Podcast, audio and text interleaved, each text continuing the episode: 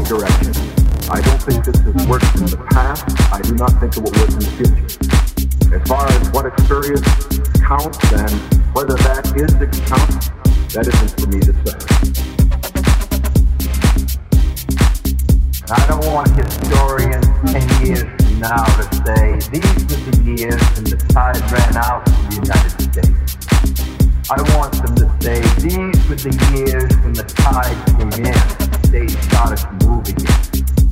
I think this is the wrong direction.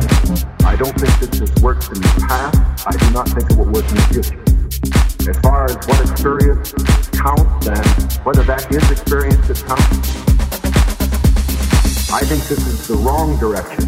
I don't think this has worked in the past. I do not think it will work in the future years from now to say these were the years when the tide ran out of the United States. I want them to say these were the years when the tide came in.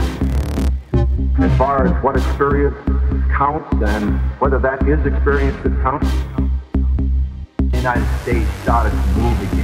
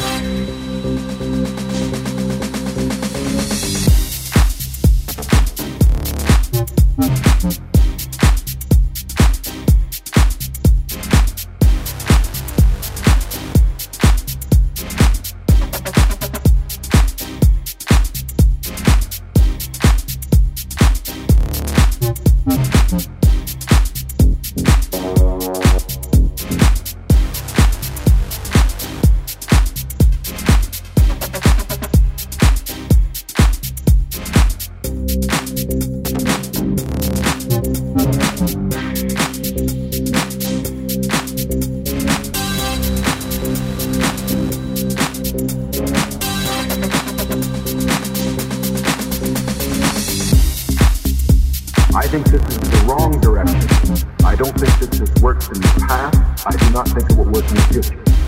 As far as what experience counts and whether that is experience that counts, I think this is the wrong direction. I don't think this has worked in the past. I do not think it will work in the future. Just now, let's say, these were the years when the tide ran out for the United